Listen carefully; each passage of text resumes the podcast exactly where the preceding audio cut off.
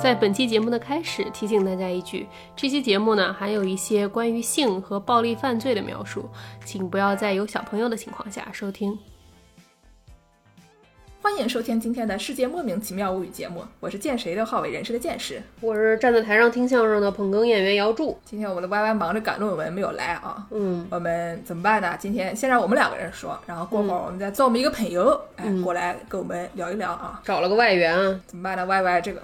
赶紧把论文写完啊，朋友，写不出论文怎么办？ 别唱了。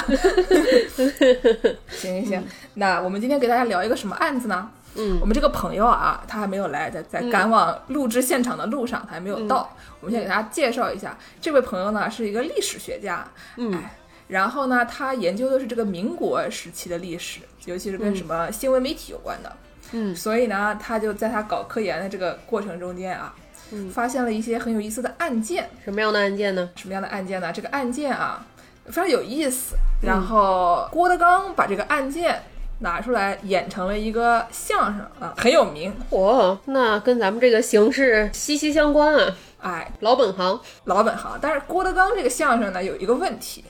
就是它太长了，嗯，他演整整三个小时，单口相声那种啊，分好几天说的，天天都得去啊，一卖卖五张票，哎呀，真的。要不我们先给大家讲讲郭德纲这个相声，说完了以后，我们再推回到我们这个朋友研究的这个案件去。行吧，好啊，嗯那郭德纲这个相声呢，叫做《枪毙任老道嗯，是个奇案》，，民国天津奇案。嗯，任老道是什么呢？就是一个姓任的老道士，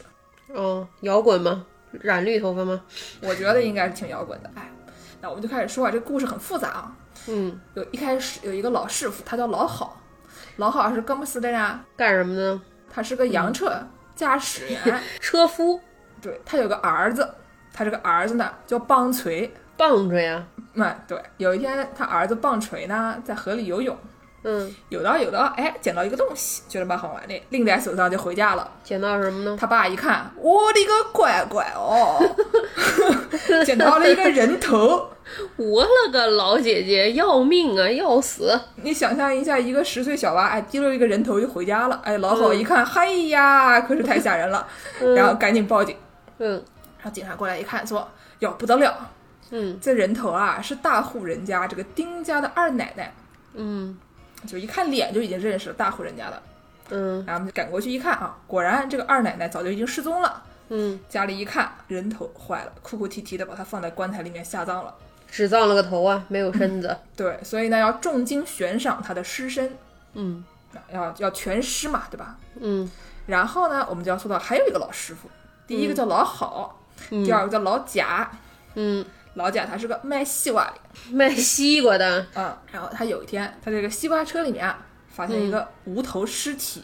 嗯把西瓜都卖光了，一看，嘿呀，底下怎么一个尸体？嗯，啊，这正是这个无头的二奶奶。哦，无头的尸体放在西瓜车上找头来了，一车圆 的，对，说不定是自己找来的。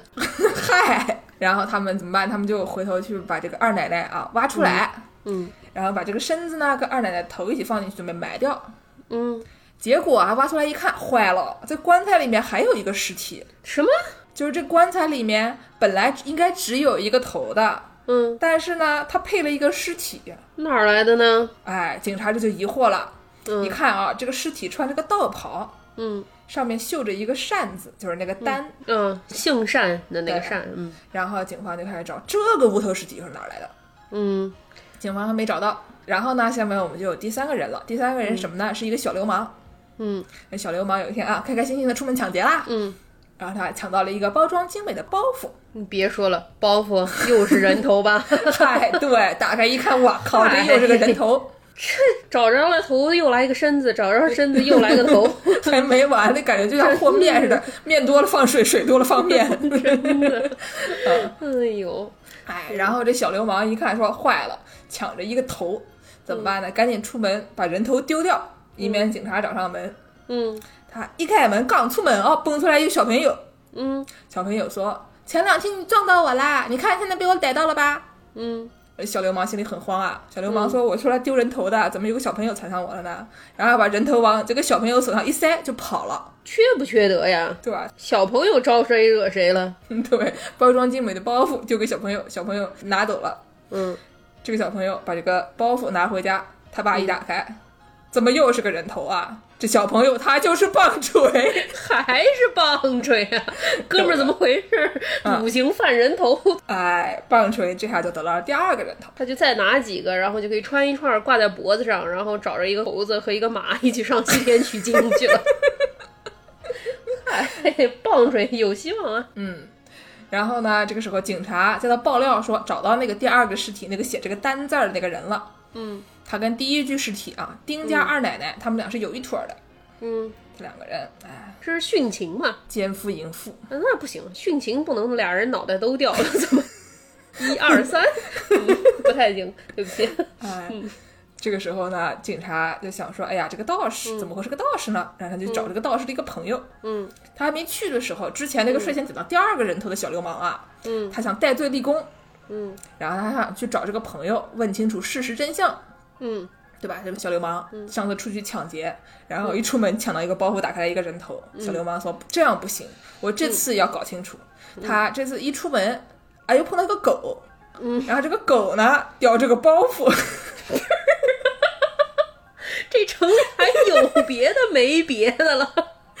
满大街都是包袱，全都是人头啊！哎， 狗啊看见小流氓很害怕，丢下嘴里的包袱就走了。打开一看我，这又是一个人头啊！ 小流氓打开看，抱着呢，抱着呢。 你大师兄、二师兄来找你了没？对啊，然后呢，小流氓很来火，想我这辈子也抢不到什么好东西了啊，他就要把它丢掉。”嗯丢掉的时候呢，哎，往远处一丢，扔在了一个经过的洋车上。棒槌他爹，对，洋车驾驶员啊，回家一看，哇，这已经是我家捡到第三个人头了，这事儿没完了。嗯，哎，棒槌他爹啊，非常痛苦，那可不得痛苦吗？棒槌他爹就把这个第三个人头提溜在手上啊，送到了派出所，嗯告示贴出去，有一个妇女就来认领这个尸体。嗯这个妇女呢就说啊，这个第三个人头，嗯，搭配的这个尸体啊是她老公，嗯她这个老公那不太行，可能就是有点像这个呃毛利小五郎跟飞鹰里一样，已经分居了啊。嗯她嗯老公啊，到处沾花惹草，嗯对吧？之前我们讲了，这个老公呢跟这个丁二奶奶有一腿嗯，等等等，我已经婚了。啊。我我人来头再一是丁二奶奶，是个女的，嗯、人头二是二她的这个奸夫，姓单的这个道士，对，她叫单立人，哎，就像单立人那个讲单口相声的那个啊，嗯、人头二是单立人呐，人头对三是谁来着？是那个妇女的老公，啊，对。也跟丁二奶奶有一腿是吗？对，她的老公呢也跟丁二奶奶有一腿，他不是那个单立人，嗯，他们俩都跟这个女的有一腿。好嘞，然后呢，警察同志过去一问啊，搞清楚了，是那第二个人头的所有人、单立人把第三个人头的所有者杀了，嗯，因为他们俩都跟这个第一个人头的所有者丁二奶奶有一腿。但是他们三个都跟棒槌 有说不清道不明的宇宙力量的连线。对，这个事情是个情杀。嗯，然后呢，那么第二个人头的所有者，这个单立人又是谁杀的呢？嗯，然后他们去一调查啊，发现是他的室友任老道。哦，人老道就出来了吗？枪毙人老道吗？这个故事叫对，他是个道士，他嗯室友也是个道士，嗯，人老道，人老道为什么要杀室友呢？嗯，他们两个都是男的，嗯、啊，感觉不应该是情杀，啊，但不是，他还就是情杀怎么呢？啊。人老道对室友啊，他是单相思，人老道单相思，单立人。哎，嗯这个室友单立人啊，跟各种女人纠缠不清。嗯，但是呢，这个人老道对他还是忠心耿耿啊，爱到帮他杀了情敌，并且分尸了。嗯但是这个室友呢，单立人啊，还是不爱他，嗯于是任老道一气之下就把这个室友给做掉了。人头啊，这个刚拿出门就被混混抢走了啊，等一下，二奶奶是谁杀的？也是人老道杀的。不是单立人杀了一和三，哦，单立人杀了他的相好二奶奶和二奶奶的情夫。哎，然后，但是因为单立人不喜欢他这个室友任老道，任老道就把单立人也给杀了。对，吧是一个螳螂捕蝉，黄雀在后，哎，对，是一个套娃的故事。嗯 真的是一个套娃的故事，搞不清楚了。你说你总共有三个受害者也就算了，对吧？你还得把三个受害者都给拆开， 变成六个部分，然后分别找出来， 对，而没且有三个头最后都到了棒槌手上，行吧？嗯，所以说这个故事要说三个小时，这中间还有其他的受害者，还有不同的这些侦探啊，非常的复杂。然后最后这个判这个案子啊，要枪毙任老道啊，讲一大堆这个判案子的事情事情，然后我们就不多说了。嗯，但是呢，这个故事里面有一个有意思的点啊，嗯，就是最后这一段，这个任老道和这个室友之间的这个爱恨情仇。对吧？一般你说这相声里面出现杀人的有，出现情杀的可能离奇一点儿，出现两个男的情杀的，哎，这个就更加的离奇了，嗯，是比较少见，没听说过。嗯对吧？但是呢，这个事情其实是个真事儿啊啊。之前呢有一个版本的这个故事是一个天津奇案，叫做《鬼市人头》。嗯，哎，我给大家读一读啊。嗯就是说，在鬼市摆摊的何老福捡到一个包袱、啊，这次不是棒槌了，嗯，回家一看，哎呀，是个人头，然后就赶紧去报警。嗯警察一调查，发现这是一个素香斋老板王静元的二姨太刘氏，嗯就是第一个，就是那二奶奶，嗯对吧？然后呢，一调查发现这个刘氏啊，之前和这个道观的观主任立奎，也就是任老道、勾搭成奸。嗯，然后呢，郭德纲那个版本不是三个人头吗？他是其实是把就这个案子拆成了三部分。嗯嗯嗯，他是把第一个人头和最后一个杀人的那个人，强行给他多套两层，多加两个人在里头。对，多加了几个棒槌啊，哎，然后呢，就是原来这个故事呢是说这个刘氏，就这个二奶奶想要任立奎带她私奔，嗯然后任立奎说我不要，我不愿意，嗯然后二人发生争执，刘氏身亡。嗯为了掩盖这个凶案呢，任老道就把这个人头砍下来，然后想找机会、找机会、 找机会啊，分头抛尸。我是见谁都吃螺丝的剑师，你能不能跟点儿好的押韵啊？你跟抛尸押韵 要不要好了？什么孩子？对吧？他本来准备把这个人头啊分开抛尸，结果有一天，就这个贼，就是刚才我们第一个版本里面说这个小流氓，嗯他过来哈、把这个被打包好的人头偷走了。嗯然后这个小贼一看，哎呀，偷错了东西，只好丢到了鬼市，最后被一个何老福捡走了。嗯，就完了，就是他只有一个人头。嗯，而且没有这个两个男的的这个情节嘛，是这个任老道直接跟二奶奶发生了情感纠葛。哎，然后呢，虽然就是这个理论上啊，这个鬼市人头应该是比较早的版本了，就是这故事还挺有名的。是，但是呢，就是我们这个朋友上档案馆一查，发现不对，这个故事啊，它最开始还真的就是两个男的。是吗？这是个真事儿，是俩男的。对、这个事情，最开始他在这个档案馆里面找出来，发现真的是两个男的，他们一个道士把另外一个道士杀了，然后也是因为他们俩有感情纠葛。嗯最开始就是我们第一个讲的郭德纲这个故事呢，嗯，它是一个比较复杂，有一层一层套一层的一个故事，对吧？但是最后这个故事是两个男的情杀。然后呢？但是我们最常见的这个版本，就是这个鬼市人头的这个段子，它实际上它是已经把它两个男的的这个改成了一男一女的一个故事。嗯嗯嗯然后呢，我们小陈师傅呢发现枪毙任老道这个故事啊，就是这两个男的情杀的这个故事啊，其实它相当于他调查出来的很大一部分的这种同性恋情杀案的它一个 prototype，初号机。对。就是说，很多两个同性因为情感纠葛的原因，然后有这个杀人案发生的这个事情啊，就是他们的文艺作品的呈现、媒体报道的方向、以及警察审案的审法，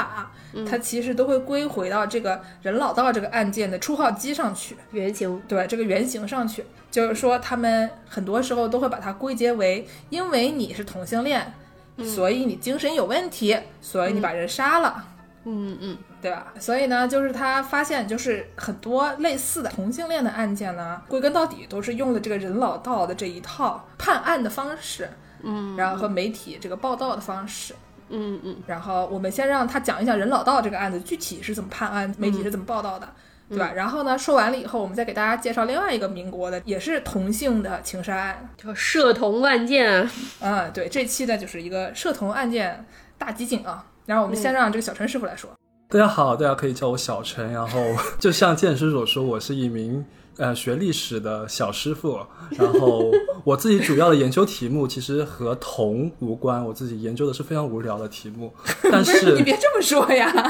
但是我自己也写过一篇，就是关于同性恋的文章，然后在这次节目中也会有提到这篇文章的一些内容。然后我自己也比较关注各种各样的，特别是民国时期的一些与同性恋有关的这么一些案件，然后想要去通过这些案件去了解当时的人们是怎么样看待同性恋，然后。还有底层的同性恋到底是怎么样生活的，这都是我非常好奇的题目啊、今天这个同案发现这个案子的过程还蛮有意思的，嗯，来是给大家我说说，很久之前，我在看《天津通志》的时候，发现了这么一个案子，就是他当时在《通志》里面的描述其实也非常简单，但是我把这个案子的名字给记住了，嗯，然后后来我是在天津档案馆他们的目录里面去翻查其他的东西，然后我不知道为什么突然就想起了这个案子，然后我说要不试着搜一下吧，嗯，然后就搜了这一个涉同案件的当事人的名字，嗯，哎，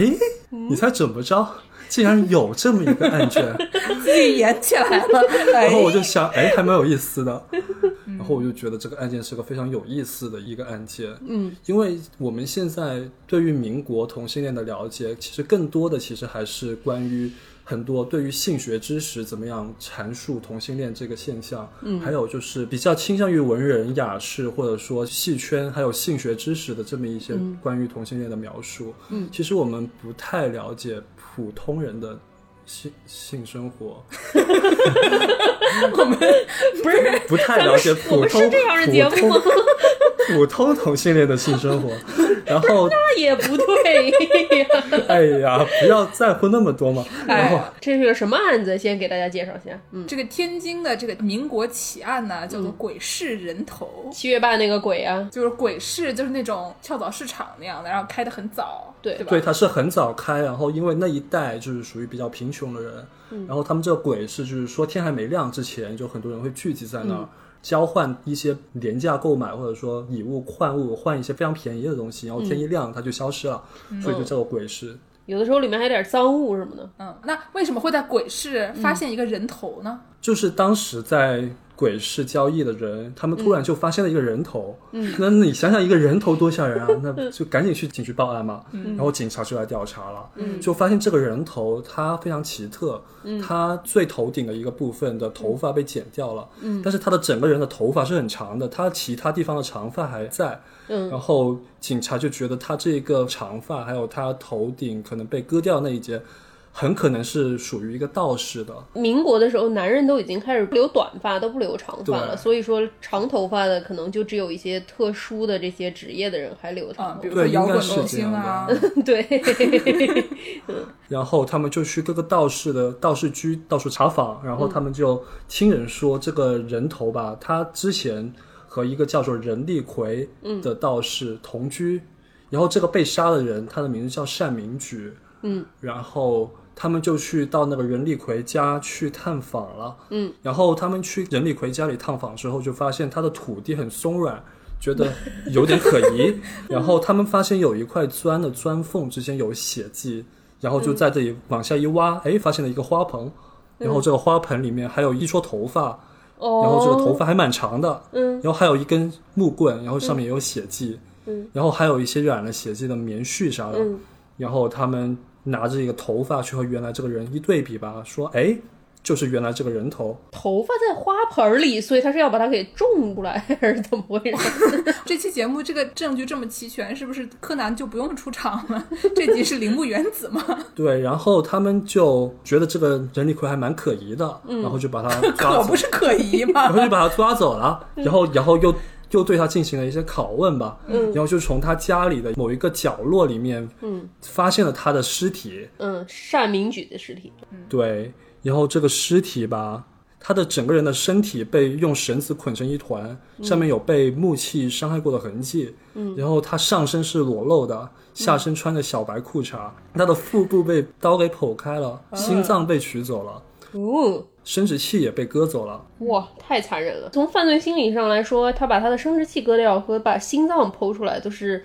比较有个人情绪的这种操作啊，嗯对，一般不太会做到这个地步嘛，太残忍了。对，然后这个袁立奎吧，他什么也不讲，就是你让他讲吧，他什么都不说，嗯，然后警方也很为难，而且他还装神弄鬼，嗯，他就是什么都不吃，他说我不吃人间烟火 物，就是让所有人都觉得很为难，但是公众也都很好奇，为什么一个道士要把和他同居的师弟给杀了呢？哦，那是他的师弟啊呀、对，任力奎他大概四十六岁，嗯，然后被杀了这个善民局吧，二十八岁，嗯，然后他是刚从北京到了天津不久，然后和任力奎同居了几个月，嗯，然后就是这种师兄弟关系吧，嗯，为什么呢？大家都很好奇吧，嗯，这个媒体当时已经开始报道了，嗯，毕竟在一个地方突然发现那个人头还是蛮吓人的，对吧？是是是，但是警方也没有什么新的证据，嗯，接着在一九四七年的七月二十七号，嗯，就快不能成精了。就在这个时候吧，天津的两个大报纸，一个叫《大公报》，另一个叫《议事报》，他们都刊登了关于这个案子的比较详细的一个警方的叙述。猎奇嘛，对，《天津大公报》它的标题是“杀人的老道性心理变态”。老道就是老道士的老道道士两个，对，嗯，杀人的老道性心理变态，嗯，然后他的小标题是假定自己是女性，俗称龙阳，去东另一同住者到处秘密，这个龙阳是龙阳之后的那个两个男生是好朋友的意思。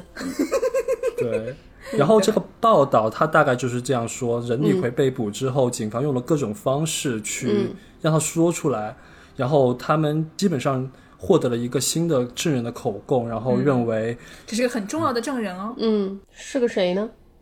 这个证人呢，其实还蛮关键，他叫王文清，他是在前一年的时候和任立奎同住过，嗯，然后另外一个师弟，嗯，然后根据这个王文清的说法，他是前一年的春天开始和任立奎同住，嗯，之后他发现任立奎脾气很像女性，并且任立奎多次向他挑逗。就到了端午节的时候，就发生了一些性关系。嗯，我可以和剑师一起把警方是怎么样审讯王文清的这一个对话给大家重新描述一下。这个对话是记载在档案里面的，应该就是大致就是如此发生的。嗯，好，就是说这是警方的审讯过程，然后我们通过警方的审讯过程，可以看出警方关注的是什么方面，对以及从他们问什么问题，可以判断出他们其实有一套已经比较成熟的这种审讯体制，嗯，关于这种他们认为跟同性恋有关的题材，他们是要专门去着重来审问的。对，这个问的是王文清这个证人，他甚至不是嫌疑人啊。对，好，你跟任立奎发生过关系吗？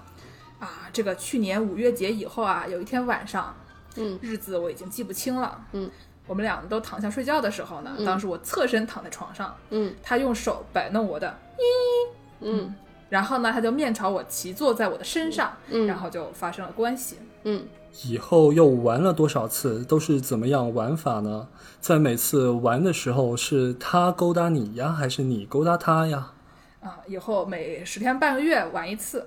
以后推至每隔一个来月玩一次，每次玩都是他勾搭我，我从未勾搭过他。有时我二人侧卧身玩，有时他弯着腰让我玩，也就是这个意思。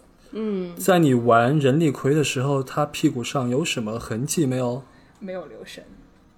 然后这之后呢，还有一些我们节目里面是真的不能播的内容了， 就是是都是一些说你们俩就是事后怎么处理啊，然后对对有什么肮脏的东西啊，真的是民国同性恋的性生活的细节啊， 对对问的非常隐私的问题啊。对，非常隐私的问题，而且是关于没有必要的问题。其实，对，问的就是非常以生物学为中心的来问的对。都是我们大家不想知道的内容哈。对，但是是这个王文清和这个嫌疑犯之间的，跟案件应该说是没有任何关系的。但是王文清非常重要，因为整一个警方提供的这么一个叙述，就是说任力奎为什么要杀单明菊，因为他是一个欲求不满的同性恋，嗯，又是一个心理变态的这么一个人，控制欲很强，嫉妒心很强。然后单明菊恰好又是一个吃喝嫖赌无恶不作的这么一个人，而且他是每天都要出去打牌去赌，嗯，很晚才回来。这么一来吧，他们就一发生冲突，任力奎就把他杀了。在这么一个叙述里面，一个核心的一个关键点就在于，那么任力奎他到底是不是一个用他们的话说性心理变态？嗯，这一点就很重要。所以说，警方问这一套，问王文清一个其实没有什么关系的人，这一些非常细节的，在我们看来好像我们不需要知道的问题，主要就是为了证明嫌疑犯他很有可能是一个同性恋。嗯换句话说，也就是说他应该是一个心理变态。然后呢，对对对因为他心理变态，而且他和这个被害人感情不和，嗯所以他就很有动机去把这个被害人杀死。对，然后王文清还提到一个细节，就是说他和任力奎经常发生关系之后，嗯，任力奎就开始经常干涉他的行动，就不许他在外面交朋友， PUA 啊，然后也不允许王文清他回到王文清自己的家里去，所以他们就经常口角打架。真的是 PUA，然后有一次吧，他们发生口角的时候，任力奎他拿起一把菜刀，嗯，就是让王文清把他给杀了，然后他不敢，哇，然后任力奎就说要拿起刀去砍王文清，哇然后还把他的一件汗衫给砍破了。然后这个细节就可以用作一个类，就让警方进一步去认为，嗯，既然他面对王文清做得出类似拿起菜刀的这样的事情，嗯面对单明举他也是做得出来的。而且当时吧，单明举在被害那一天，他是在外面打牌打到很晚，嗯，凌晨四五点的样子，嗯，就可以想象，面对一个控制欲很强的人来说，嗯，单明菊大概凌晨四五点才回到家，然后他就怒从中来，一把菜刀，嗯，就把他杀了。哦，就是王文清这个证人为他提供了一个很好的一个 profile，、一个侧写，然后，那我有一个问题嗯啊，就是刚才我们说了，他把这个死者的心和生殖器给割了下来，嗯然后呢，这两个东西实际上警方是没有找到的，嗯，但是这个头他是扔到了鬼市，嗯他为什么把头扔到鬼市呢？呃，他的头的这个就是新闻记者调查了一些其他的道士，他们其他道士就是说这是一个道教的迷信，就是他你的灵魂是跟着你的头走的。嗯，杀了他之后，怕他阴魂不散，就把他的头扔到了一个很远的地方。哎嗯我们也不知道他为什么要割头发，为了再种一个 出。哦，对对，之前说头发割下来是不是就不会发现他是个道士？是有可能是这样。嗯嗯那我们就把这个鬼市人头的故事先说了一遍啊。嗯那我们为什么要说这个鬼市人头的故事呢？这个故事对于小陈师傅啊民国涉童案件的研究又有什 么重要性呢？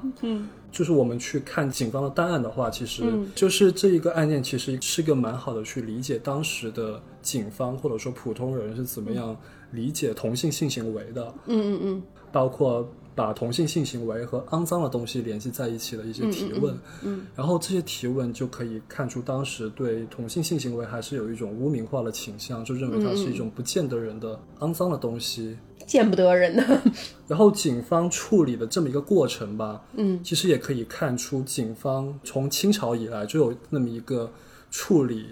同性性行为的已经比较程序化的这么一个过程。嗯嗯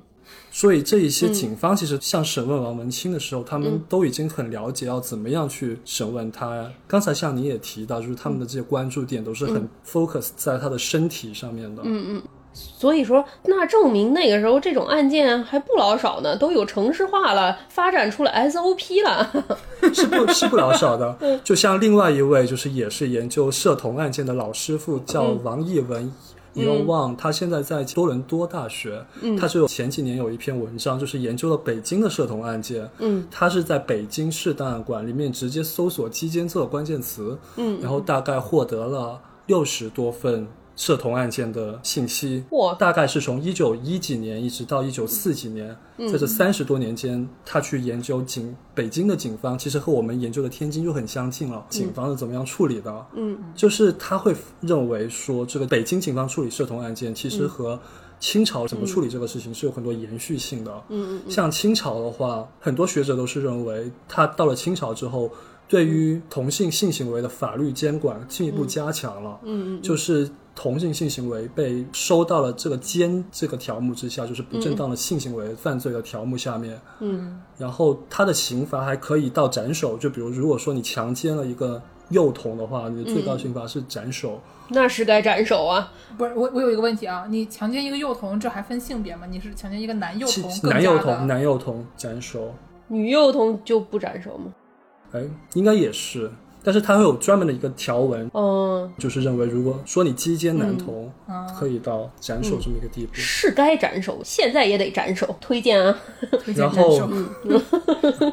还有就是到了成年男性的这个鸡奸行为里面，它都有相应的这个定罪。嗯他们当时清朝这个定罪比较关心的一个点就是，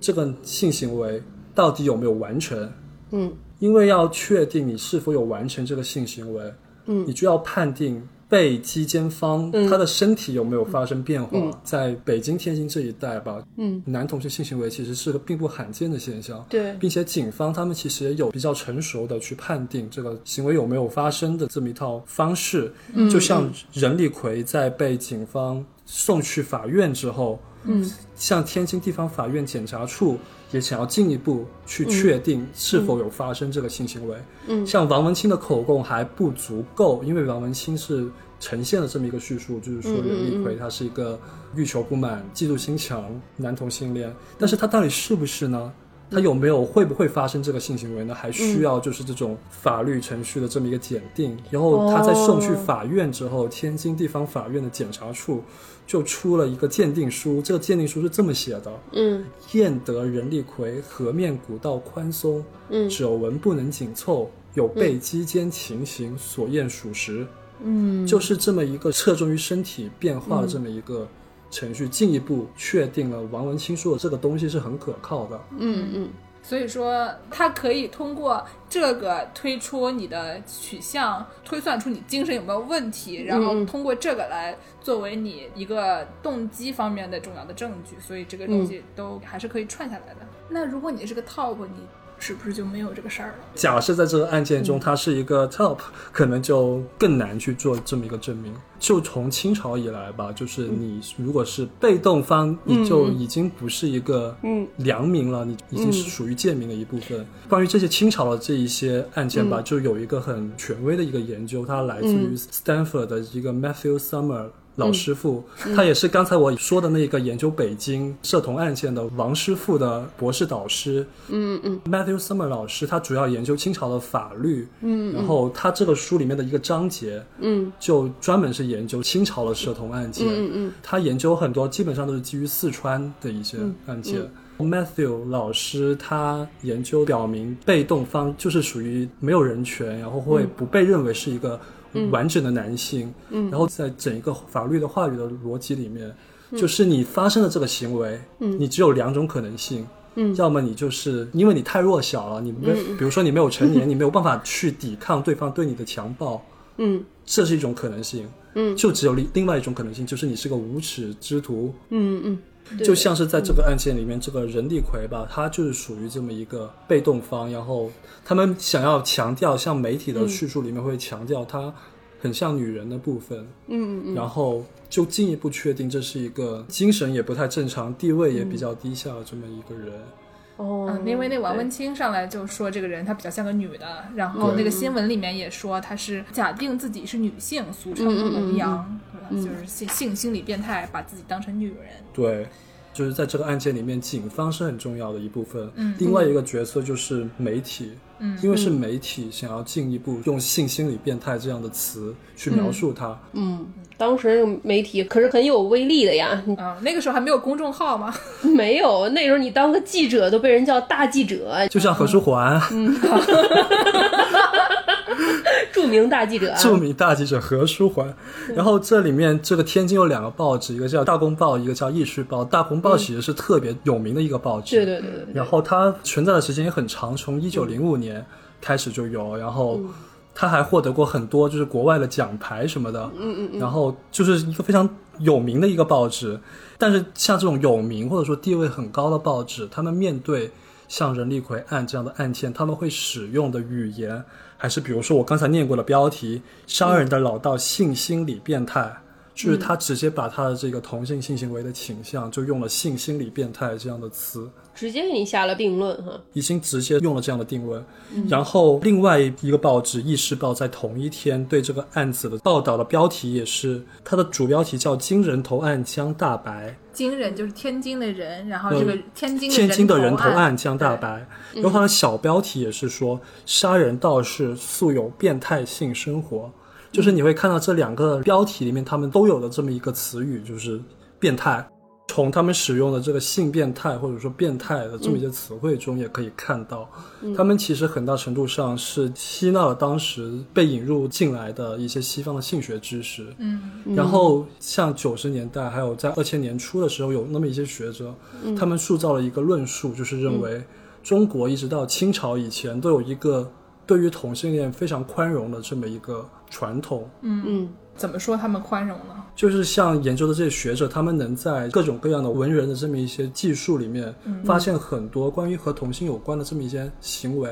而且有的时候甚至能写得非常的文雅，嗯就会他们会倾向于认为，就是这些东西他们体现出它一直都有这么一种传统，有一个相对能包容它的气氛，这么一些文字才能够流传。就我们一开始说的这个什么龙阳之癖啊，或者包括以前说什么断袖什么的，它都不见得是自带负面的判断吧？然后这一些学者就认为说，嗯，这么一种相对的宽容，就到了清朝，它有更加严峻的这么一个刑法的判定。但是到了民国的时候，他们发生了一个质的变化，嗯就是引入了很多西方的性学知识。嗯，然后都像怪弗洛伊德，嗯除了弗洛伊德吧，就还有很多别的性学家，特别是很多德国性学家，他们进一步把同性恋看作是一种精神疾病或者说心理疾病。然后这种知识的话，就进一步把同性恋污名化，它产生了一种向精神病化转折的这么一个变化。嗯嗯然后我自己不是十分的赞同，就是说他一直都有一种很宽容的传统，我不是特别赞赞同。但是、呃因为我觉得像我们能看到的，像很多法律案件、能看到，比如说普通底层的人，嗯，还是会受到他的惩罚，而且他还要面临的，比如说整一个异性恋家庭文化的这么一个约束。嗯，对对对。不过这个西方的性学、精神病学这一方面，的确是在它这个进一步污名化的这个过程中有推波助澜的作用，因为相当于给你医学上板上钉钉了，说你这些人都是精神有问题嘛。 对，是这样没有错。而且人老道这么一个案件，它的影响也不只是仅局限于天津的这么一个范围。像上海的媒体，就是何书桓先生工作过的申报馆，何书桓先生工作过的申报馆，说的像真的是。 也也报道了这么一个案件。嗯，然后当时上海还有一些媒体杂志的这么一些作者，他们也写了一些相关的文章，就是它的这个影响力其实也不仅局限于北方地区，上海也会有相关的讨嗯论。嗯其实，在三十年代的时候，就有另外一起比较著名的涉童案件。嗯，这一起涉童案件更加轰动。嗯，就是这个是女同性恋的血案。这个是因为他跟一些文人雅士扯上了关系，所以对他可我觉能比这个人老道的故事要火一些。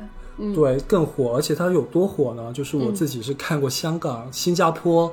的报纸都有在报道这么一个事件，这是一个在杭州的故事，火遍全东南亚，火遍南洋。 那个是网络世界之前还是报纸的年代，火遍东南亚，可见是非常的火。对，是这样。这个案子呢很有意思，因为它跟一些有名人士有关系。嗯，哎，比如说什么丰子恺啊，丰子恺可还行， 没想到吧？那我们从头开始说啊。嗯民国的时候呢，有一个著名的插画家叫陶元庆。嗯这个陶元庆呢，他是个男的，但是长得很漂亮。嗯然后鲁迅很赏识他的作品啊，嗯他的这个小说有什么《呐喊》呀、《彷徨啊》嗯这些著名的，都是这个陶元庆给他画的封面。嗯，就是还是挺受重视的一个年轻有才的插画家，混在当时的这个文艺圈子里。嗯然后陶元庆呢，他有个妹妹叫陶思锦。嗯陶思锦这个人呢，也是学美术的。嗯，下面我们就要请出丰子恺师傅，丰子恺师傅 啊，就开始评价特约评论员丰师 傅，特约评论员丰师傅说啊，这个女的哎，身材比各国高大一点儿比他哥还高，啊，身材高大，肤色雪白，白俄罗斯人，可惜鼻子稍有些塌。那可能不是白俄罗斯人， 不是丰子恺，你说他说的都是什么话呀？这人怎么回事儿 啊？物化女性啊，不好。嗯然后特约评论员丰子恺师傅继续说，是这个陶元庆啊，哎，他有一个好朋友，好朋友，嗯，叫徐清文，嗯，他们俩都是绍兴人，嗯，然后是个徐清文呢，他是个有名的文学家，是男的女的呀？这个陶元庆和这个许清文他们俩都是男的，嗯然后呢，这个陶元庆家里不是很富裕，这个许清文家里比较富裕。嗯但是丰子恺师傅说：“哎呀，快三十岁了还没有老婆 啊！”倒是跟这嗯个陶元庆情同手足，每次来看他，两个人就睡到一起，哇，真是好朋友啊！啊、嗯啊，然后还给他带什么生发油啊、雪花膏啊、花露水啊等等的啊，霸王， 成龙代言的啊，嗯，似乎是要把这个漂亮的男孩子陶元庆啊当成个女孩来看待。丰子恺师傅说，嗯丰子恺师傅还说他感到十分稀罕。丰子恺师傅 怎么回事？哎，丰师傅啊非常八卦，嗯，但是呢，就是不幸的是啊，这个漂亮的陶元庆。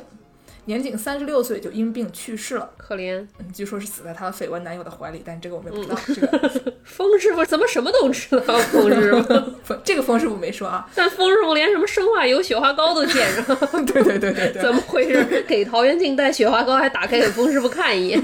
风师傅，你看我这批带的，还行啊，还行啊。 风师傅给我带上来。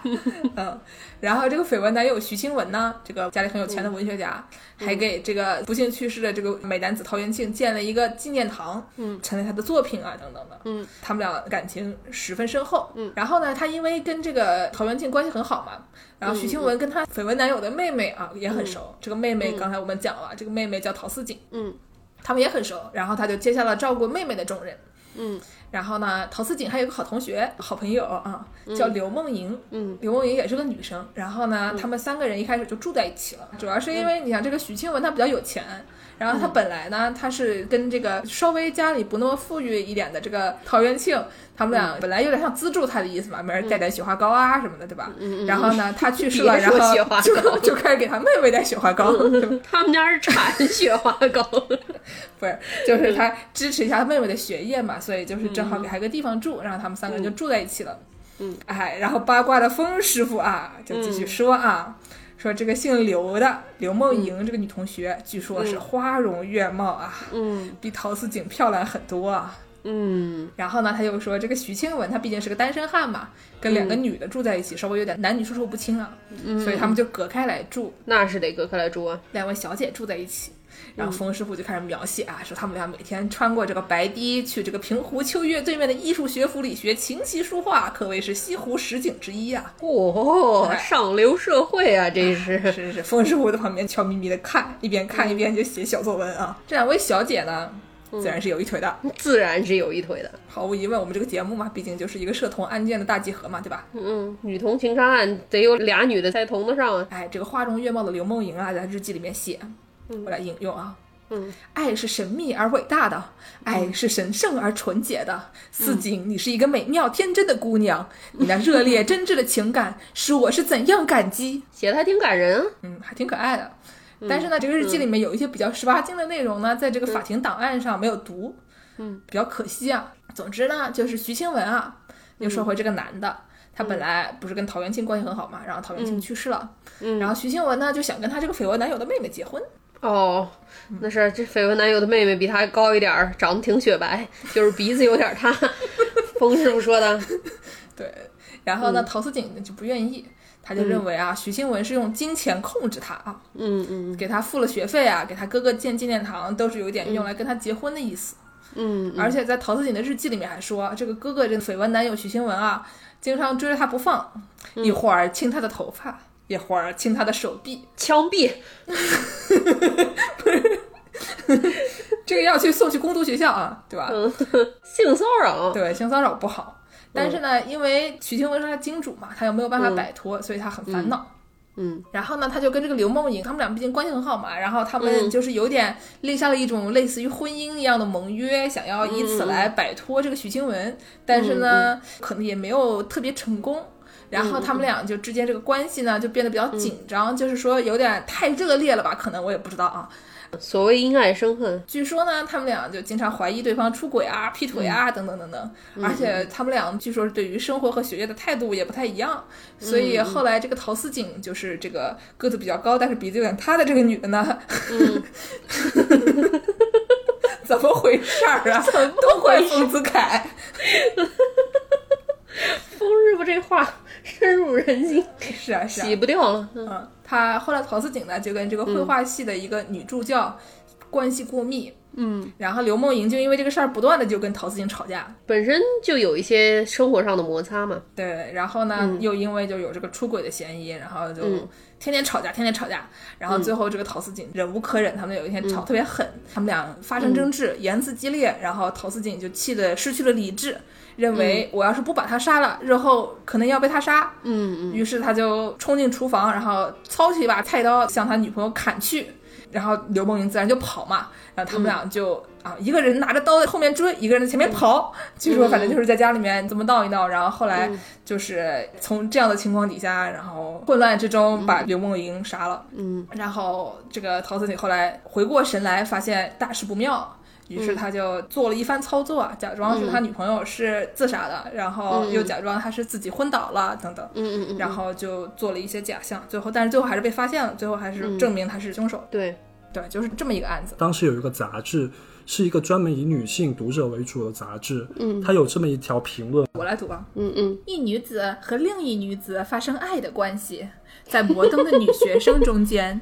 原是普遍的现象，朋友们的簸箕准备准备，啊鸡皮疙瘩对对对又对起来了。嗯，原是普遍的现象。嗯然以同性恋故而惨杀自己所爱的女子，却嗯是意外的结果。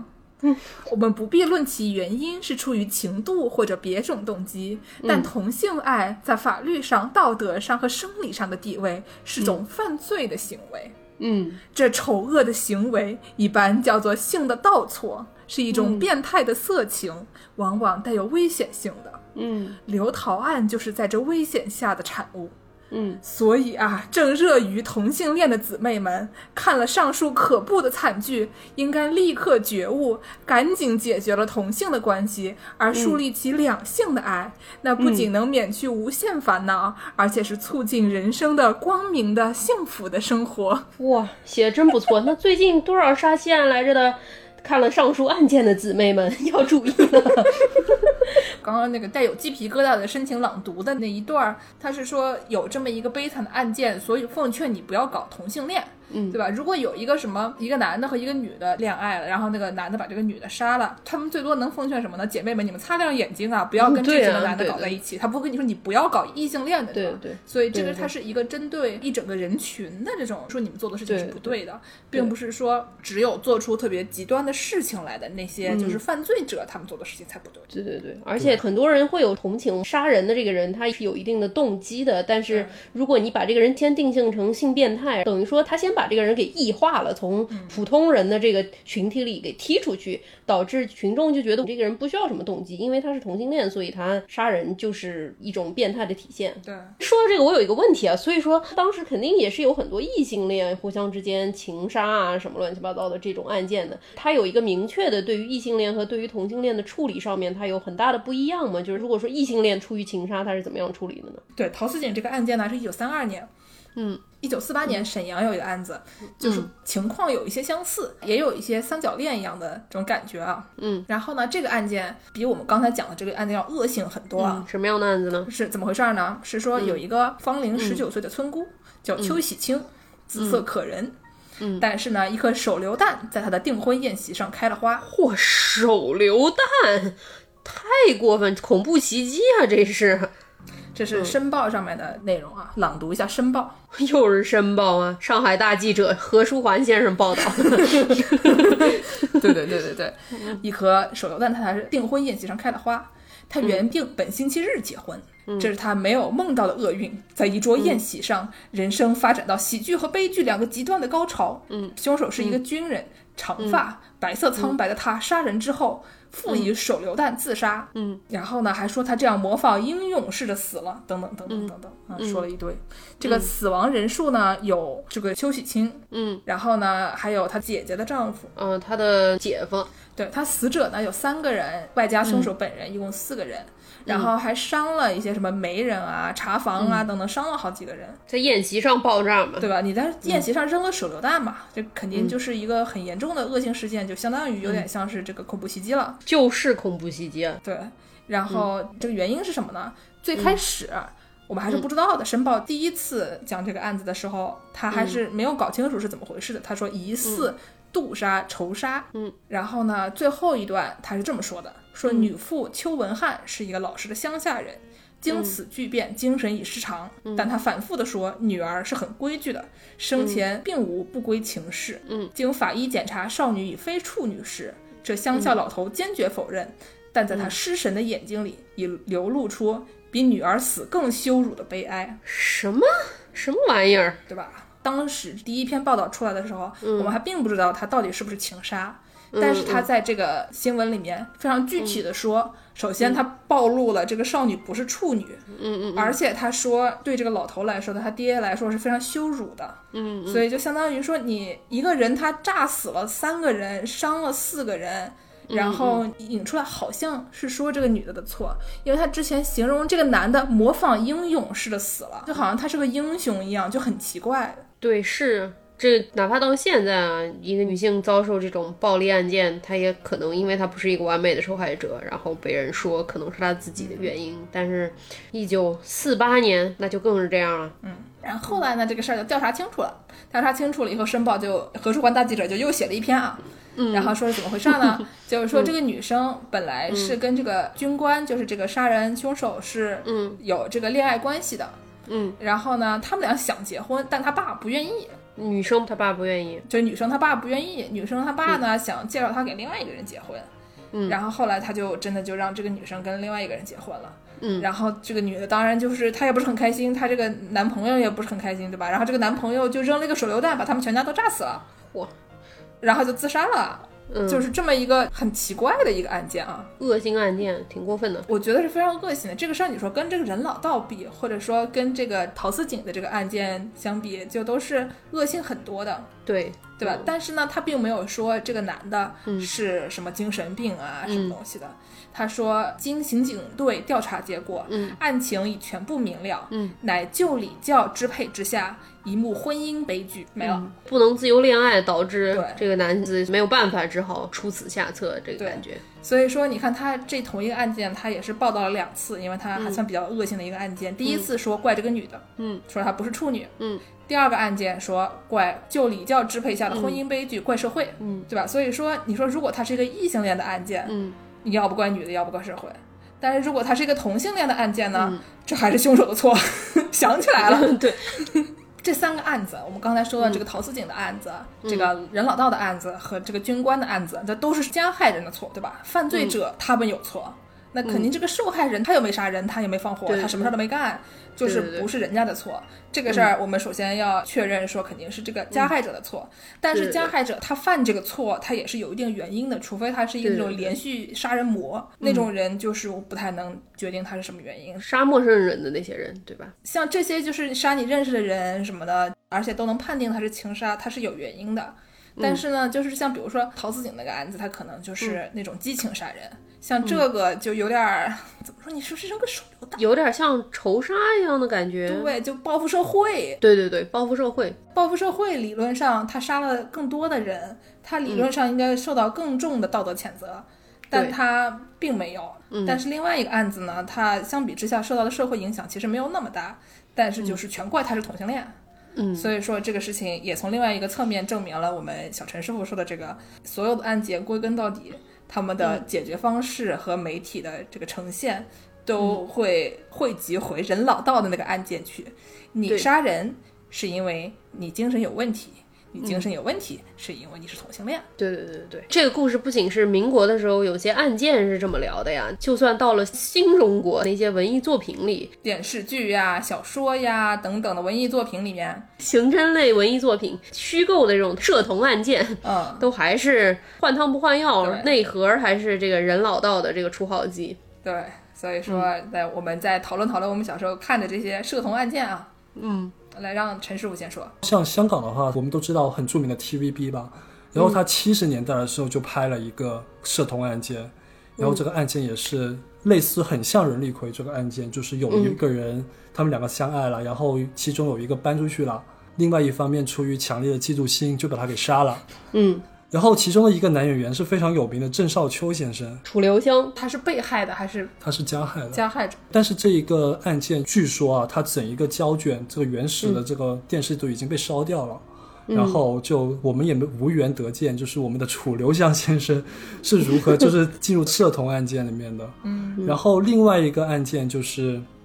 在一九八九年出有了一个 TVB 的一个连续剧叫《游戏边缘》，它是一个单元剧，其中的一个单元也是涉童案件，里面的两个男演员，男主角也是非常有名的演员，一个是李耀强、柴九哥。另外一个是刘青云，市民刘先生，市民刘先生是他们俩就是也进入了一场感情的纠葛。这个故事的叙述是怎么解释柴九哥的同性倾向呢？他小时候被他妈欺负过，伤害过，嗯，他就开始很讨厌女人了。就等于说他是有个很明确的一个理论，就是像弗洛伊德的这种童年创伤说，对对对，就是你童年的创伤导致的， 导致你变态了。 你变态了。然后到了长大之后，他就和这个市民刘先生就好上了。嗯，但是市民刘先生呢，就觉得啊，这个感情是不正常的，他要推翻这个关系，去过正常的生活了。嗯然后他一说出来吧，柴九哥他就触发了他童年的这个阴影，嗯，就把市民刘先生给弄死了。刘先生好可怜啊！刘先生说：“我做错了什么对啊，我就去菜场买个菜。在这个柴九哥和市民刘先生的案例中，我们也可以嗯看到，他是想要用一个精神病的理论去解释这个情节。他有一个很明确的理嗯论，就是童年的创伤，还有就是强烈的嫉妒心，还有另外一方要去过正常的生活，解释一遍。嗯等于说把很多我们之前说过的媒体报道，一种非常具体具象的方式展示出来。嗯嗯，？”小陈师傅说，他小时候看过一个特别有意思的涉童案件在电视上的表现，并且嗯记忆非常深刻。就是那个呢，它的故事情节稍微不一样一点儿，稍微的让人感觉稍微正面一点儿。然后我们就找一个稍嗯也微正面了，稍微正面一点儿的，他的逻辑就不是说那种因为你是变态，所以你会犯下如此滔天罪行。他的这个犯罪的逻辑是比较容易能理解的，你能想象，就是这个人他虽然犯罪了，但是如果是把我放到他这个角度的话，我是可以想象他的心情的，对，对就至少他有个合理的人类的动机了 吧，啊对吧有？点儿这个意思。像之前我们讲的那两个电视剧，就是你感觉它其实就是人力葵案的一个电视剧版。嗯对对对对它内核是一致嗯的。对然后我看了这个，其实真的是我小时候，我是一个广东的广的嗯东小人，朋友，然后小时候会能看到 TVB 的很多电视节目，嗯然后我是看到了这个，其实在内地的很多电视台也有播，嗯它的这个剧名叫《刑事刑》事侦缉档案。对，就像你们说不出鸭子一样，鸭子我我有没有办法用普通用话广来。东话说一句，认识真差不懂哦，就是我没有办法用普通话说这个剧名，哦刑事刑事侦侦缉缉档案，档案哎，这个我还看过。对这个很火的这个电视剧，我是在内地的电视台也有看过重播。它这个案子大意就是说，里面也是一对女同性恋，我没记错的话，是其中的一方被强暴了，嗯，因为之后就自杀了，然后他的情人就是为了报仇。然后把自己假扮成一个特别温顺的乖乖女，混进了那个强暴她的人所在的那个补习社，然后一直密谋，就把所有和这个案子有关的人全都给干了。哇，在最后就是警方到了那一个凶手的家里，然后这个平时一副乖乖女的这么一个可可爱，可很可温爱柔爱、的一个很角温色顺的一个女性的角色，嗯，在房间里一推开门，她是一个穿着黑西嗯装、抽着烟，然后头发也完全不同的一个很酷的一个女大佬，女大佬的一个样子。这个案子吧，它其实也还是把同性恋变成一个奇观，就也不是一个特别正常、特别普通的一个事情。嗯，但是它整一个逻辑吧，就觉得更加稍微 make sense 一点点。他至少给了他除了变态杀人之外的动机。对嗯你复仇的动机就比变态杀人的动机要更加合理一些。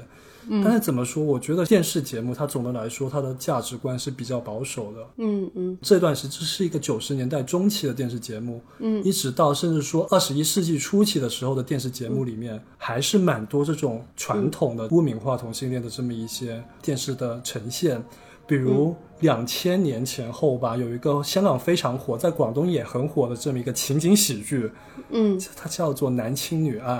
就至今是我最爱的情景喜剧哦。但是真的很好看，推荐推荐没有看过的朋友们去看一看，真的很好这笑。嗯这个用粤语怎么读？南仓女爱哦真的很好笑，然后而且他的男主演是黄子华嘛，就是都很有名的喜剧演员。然后它里面也有这么一些同性恋的情节，比如里面有一个娘娘腔的男律师，嗯，就是我感觉它承载了很多，就是主流媒体对于男同性恋的这么一个看法，就是娘娘腔。想象吧，然后还有一个有一个小的一个单元，就是说整一个故事发生在律师楼，然后主角是一个非常强势的女律师，还有一个很窝囊的一个男师爷。然后那个非常窝囊的男师爷有一天突然交往了一个特别棒、高学历又很有钱的这么一个富家小姐，然后对这个男师爷百般倒贴，所有人都不能理解为什么呢？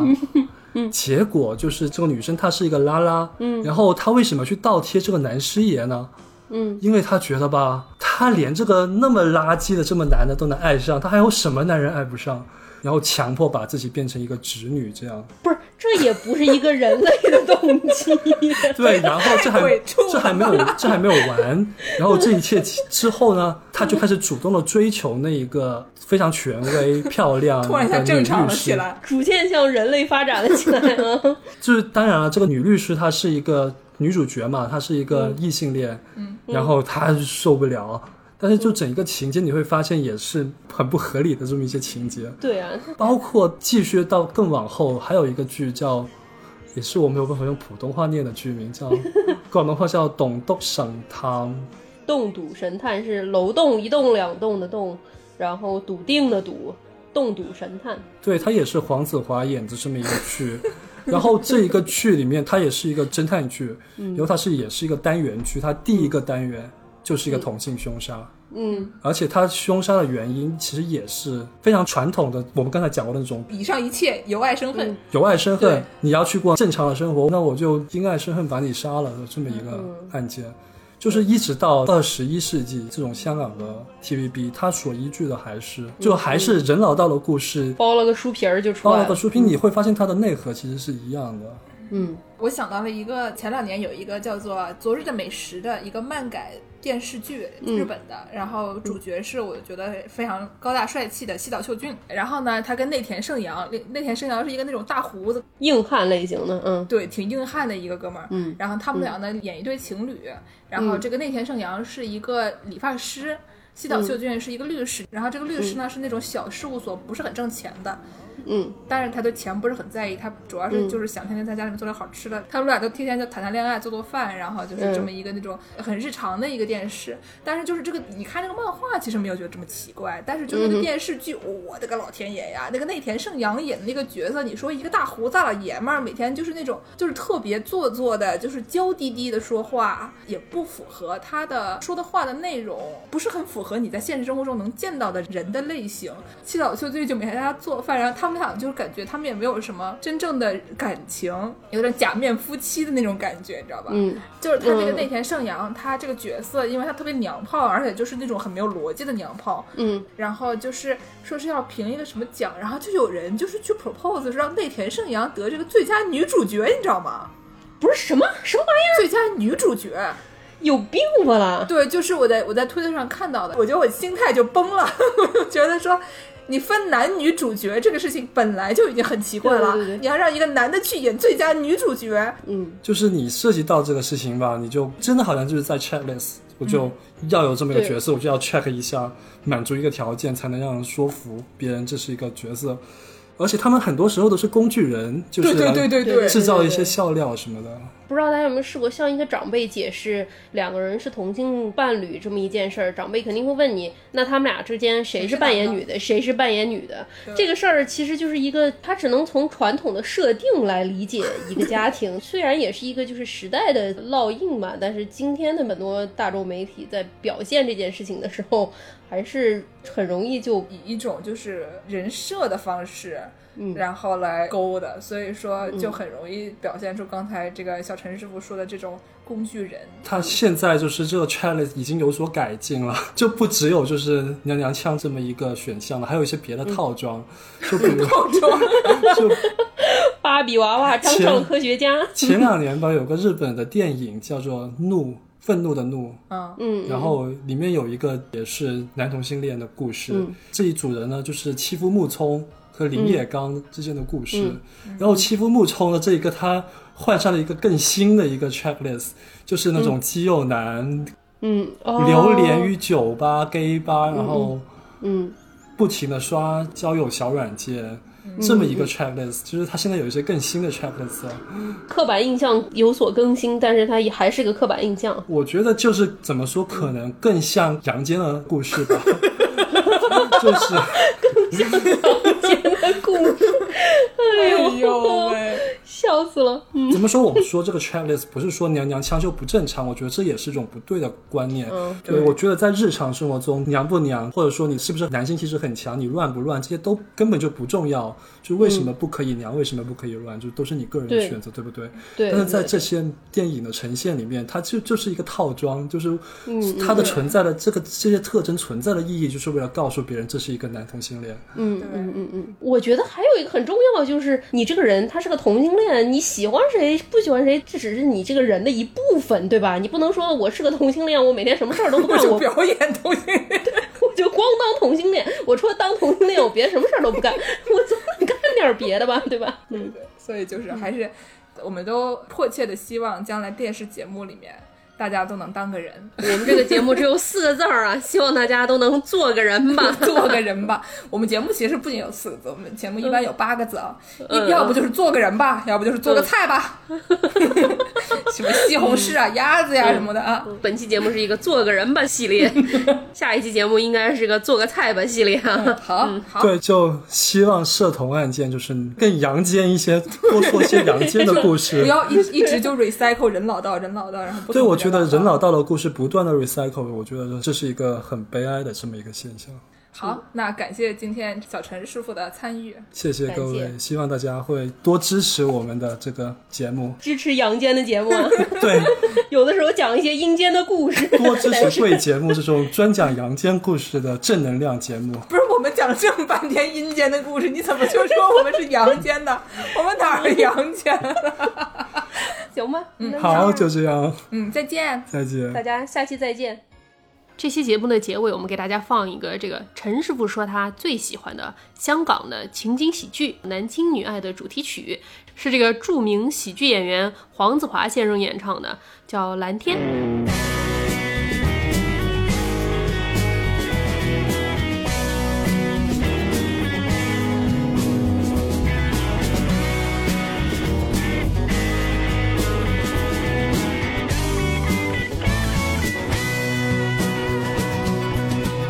蓝蓝天空高掛我的夢，深海潛入最深追逐，學與眾不同。沿途快樂自由陪伴我，美夢成真因你讓我到處去碰。嘿嘿哈嘿嘿嘿嘿嘿哈嘿有時說話是最佳天氣，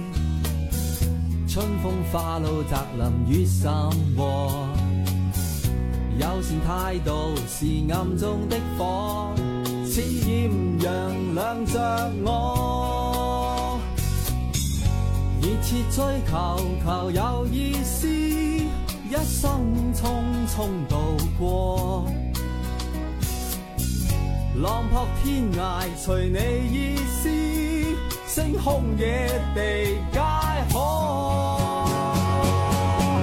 藍藍天空高掛我的夢，深海潛入最深，追逐確與眾不同。沿途快樂